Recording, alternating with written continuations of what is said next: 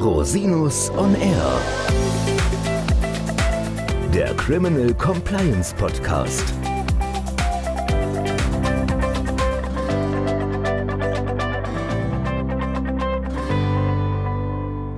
Herzlich willkommen zum Criminal Compliance Podcast. Schön, dass Sie wieder eingeschaltet haben.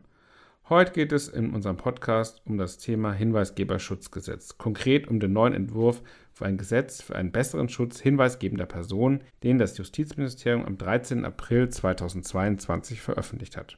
Wir wollen Ihnen gerne im Folgenden einen Überblick geben, was Unternehmen und Führungskräfte zum Gesetzesentwurf wissen müssen und welche Anforderungen grob zu beachten sind. Gehen wir mal in Medias Res. Das Thema Hinweisgeberschutz oder Whistleblowing steht schon seit längerem auf der Agenda des Gesetzgebers. Hintergrund ist die sogenannte EU-Whistleblower-Richtlinie. Die Richtlinie gibt es bereits seit dem Jahr 2019. Vorgesehen war, dass die EU-Mitgliedstaaten die Richtlinie bis zum 17. Dezember 2021 in nationales Recht umsetzen. Es gab Ende 2020 auch bereits einen ersten Gesetzesentwurf, der allerdings unter der Großen Koalition keine Mehrheit gefunden hatte. Hören Sie hierzu gerne nochmal in unsere Folge Nummer 71 rein, in der wir das Thema besprochen haben. Den Link finden Sie in den Show Notes. Deutschland gehört zu den Mitgliedstaaten, die die Umsetzungsfrist zum 17. Dezember 2021 nicht eingehalten haben. Die EU-Kommission hatte deswegen im Februar 2022 bereits ein Vertragsverletzungsverfahren gegen Deutschland eingeleitet. Jetzt geht das Hinweisgeberschutzgesetz unter der Ampelkoalition quasi in eine zweite Runde. Konkret hat das Justizministerium am 13. April 2022 einen überarbeiteten Referentenentwurf veröffentlicht, der im Wesentlichen auf dem ersten Entwurf basiert. Der Gesetzesentwurf soll wohl im Juni in 2022 in die Parlamentsabstimmung gehen und voraussichtlich noch im Herbst 2022 in Kraft treten. Das heißt, betroffene Unternehmen sollten sich spätestens jetzt mit dem Thema Whistleblower-Schutz auseinandersetzen und die verbleibende Zeit bis zum voraussichtlichen Inkrafttreten der Neuregelung nutzen, um die erforderlichen Hinweisgeberkanäle einzurichten und gegebenenfalls fehlende Prozesse zu implementieren.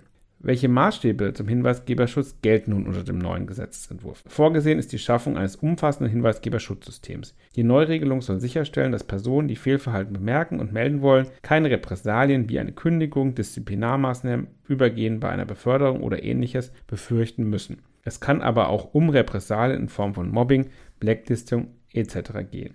Die Neuregelung soll vor allem Rechtssicherheit schaffen, wann und unter welchen Voraussetzungen HinweisgeberInnen bei der Meldung oder Offenlegung von Verstößen geschützt sind. Von der Regelung betroffen sind in erster Linie Unternehmen und Organisationen ab 50 MitarbeiterInnen, auch aus dem öffentlichen Sektor. Welche Meldungen sind nun vom Schutzbereich erfasst? Der Gesetzesentwurf geht wie erwartet über den Anwendungsbereich der EU-Whistleblower-Richtlinie hinaus die nur die Meldung von Verstößen gegen das EU-Recht abgedeckt hat. Der Gesetzesentwurf erfasst neben Verstößen gegen EU-Recht auch die Meldung von Straftaten und Ordnungswidrigkeiten nach nationalem Recht, letztere aber nur soweit sie dem Schutz von Leben, Leib, Gesundheit oder dem Schutz der Rechte von Beschäftigten oder ihrer Vertretungsorgane dienen. Außerdem sind Meldungen über Rechtsverstöße in bestimmten Sektoren, zum Beispiel Geldwäsche, Straßenverkehr, Produktsicherheit, Umweltschutz etc. geschützt. Wie soll der Hinweisgeberschutz konkret umgesetzt werden? Im Zentrum des Hinweisgeberschutzsystems steht ganz klar die Verpflichtung zur Einrichtung interner und externer Meldestellen. Eine interne Meldestelle im Unternehmen kann zum Beispiel ein Ansprechpartner aus der Compliance oder eine Ombudsperson sein. Eine externe Meldestelle soll zentral beim Bundesamt für Justiz eingerichtet werden. Bestehende Meldestelle bei der Bundesanstalt für Finanzdienstleistungsaufsicht und dem Bundeskartellamt sollen als weitere externe Meldestellen mit Sonderzuständigkeiten weitergeführt werden. Grundsätzlich gibt es zwischen interner und externer Meldestelle kein Vorrangverhältnis. Erfahrungsgemäß, und das ist auch im Sinne von Unternehmen, werden interne Meldekanäle aber zuerst genutzt. Gemein haben die Meldekanäle, dass die Meldung sowohl mündlich als auch schriftlich möglich sein muss. Dabei sind die Meldestellen grundsätzlich zur Wahrung der Vertraulichkeit der Identität verpflichtet. Das gilt zum einen für die Identität der HinweisgeberInnen, aber auch für die Identität der von Meldung betroffenen oder sonst in der Meldung genannten Personen. Ausnahmen vom Vertraulichkeitsgebot sind nur unter engen Voraussetzungen möglich. Ein solcher Ausnahmefall wäre zum Beispiel ein Verlangen der Strafverfolgungsbehörden. Eine vollständig anonyme Meldeoption ist nach jetzigem Stand im Gesetzesentwurf nicht vorgeschrieben. Es kann für Unternehmen aber trotzdem sinnvoll sein, diese Meldeoption zu schaffen. Wenn eine Meldung eingeht, sind die Meldestellen verpflichtet, Hinweisgeberinnen und Hinweisgeber den Eingang innerhalb von sieben Tagen zu bestätigen und innerhalb von drei Monaten bzw. drei Monaten und sieben Tagen eine Rückmeldung zu den ergriffenen oder geplanten Folgemaßnahmen zu geben. Verbunden damit sind verschiedene Dokumentationspflichten zur Meldung selbst und zu den ergriffenen Maßnahmen. Wenn sich die Hinweisgeberinnen an die Öffentlichkeit wenden, zum Beispiel über die Presse- oder Social-Media-Plattformen, fallen sie nur in Ausnahmefällen unter die Schutzbestimmung des Hinweisgeberschutzgesetzes. Ein solcher Ausnahmefall sollte zum Beispiel vorliegen, wenn die Gefahr irreversibler Schäden besteht oder wenn die externe Meldestelle nicht die notwendigen Maßnahmen ergriffen hat.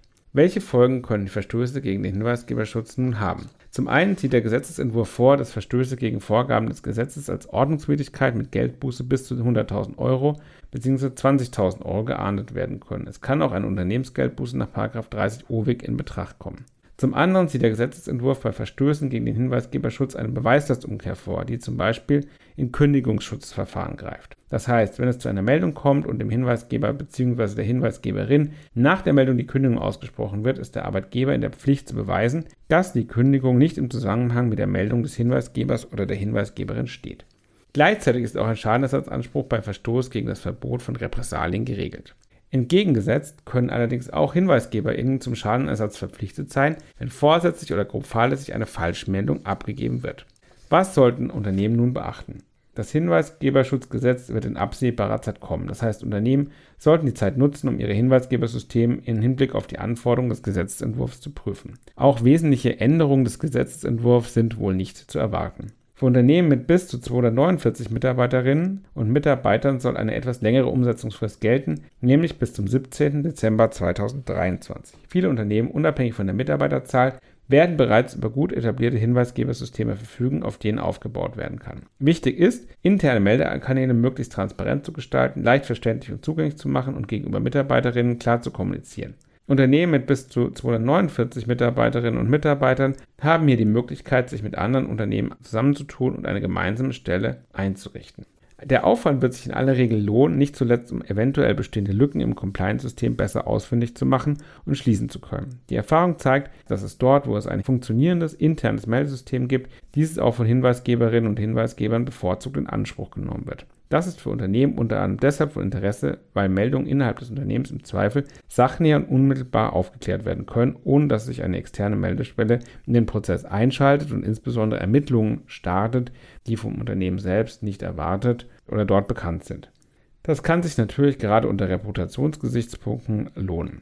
In jedem Fall müssen Sie beachten, wie es mit dem Hinweisgeberschutzgesetz weitergeht, ob es tatsächlich in Kraft tritt und die entsprechenden Maßnahmen zeitnah umsetzen. Herzlichen Dank, dass Sie sich die Zeit genommen haben, den Podcast zu hören. Falls Sie Fragen haben, wenden Sie sich bitte jederzeit gerne an mich unter info at rosinus-on-r.com. Bis zum nächsten Mal. Ich freue mich auf Sie.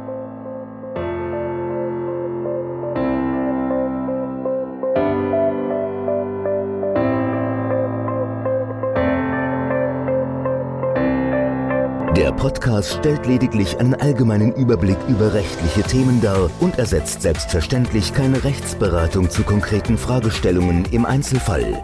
Bei Fragen wenden Sie sich an Rechtsanwältinnen und Rechtsanwälte Ihres Vertrauens, natürlich auch gerne an uns. www.rosinus-on-r.com oder unter www.rosinus-partner.com.